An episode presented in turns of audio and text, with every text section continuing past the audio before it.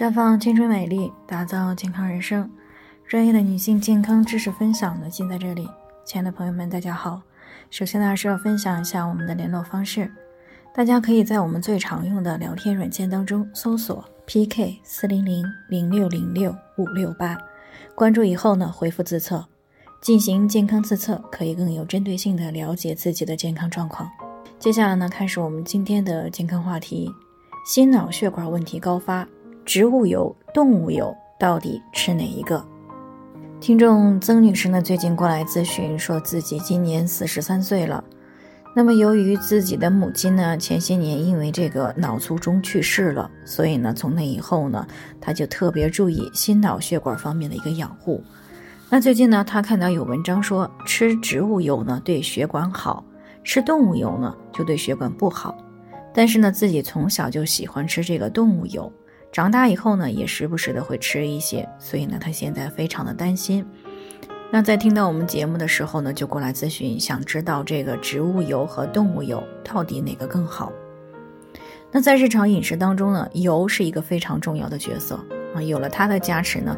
饭菜呢吃起来呢就更加的美味。所以呢，我们平时做菜的时候呢，基本上都会用油。但是呢，现在有研究显示，植物油里面大部分是这个单不饱和脂肪酸，动物油里面呢是饱和脂肪酸以及多不饱和脂肪酸会更多。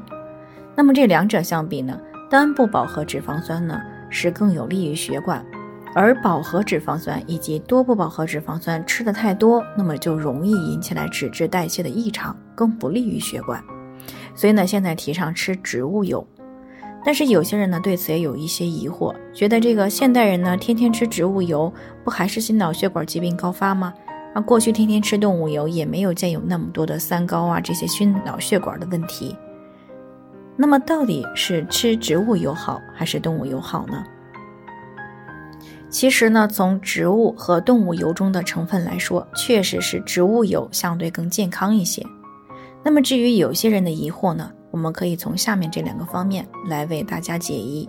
首先呢，我们大家所耳熟能详的心脑血管疾病呢，它并不是一个危险因素作用的结果，而是多个危险因素的共同作用。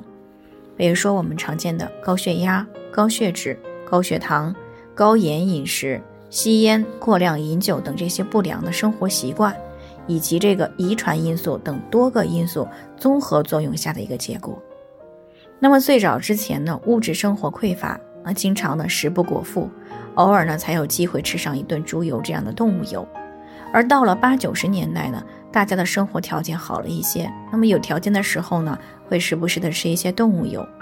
而当时的心脑血管疾病之所以没有出现明显的这个井喷期。其实呢，是因为当时绝大多数人的体力劳动比较多，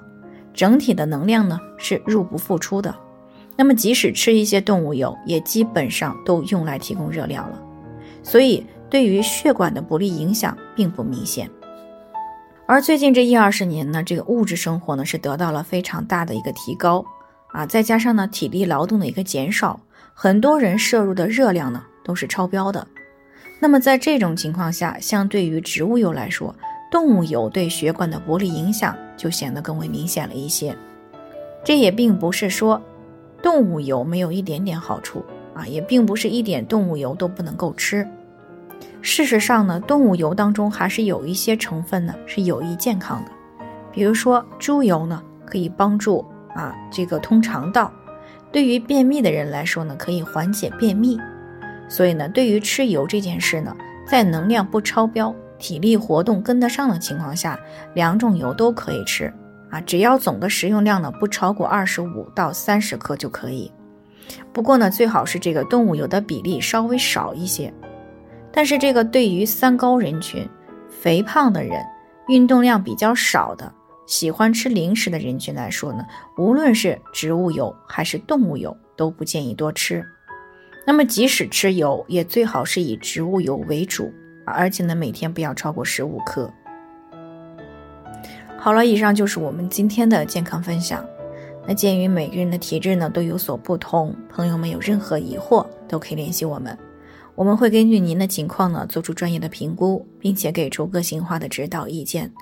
最后还是希望大家都能够健康美丽常相伴。我们明天再见。